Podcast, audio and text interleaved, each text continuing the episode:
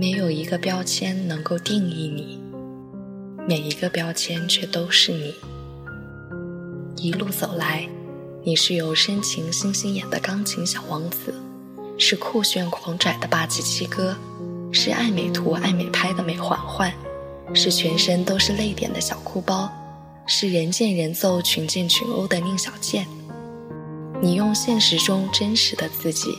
改写了最初《神剪辑》中那个虚拟的你。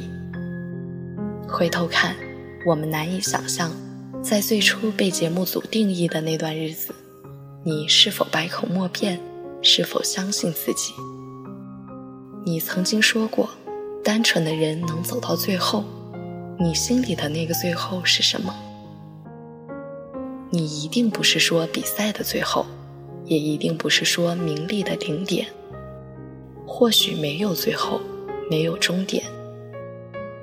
音乐像温暖的月光，给你指引，给你希望。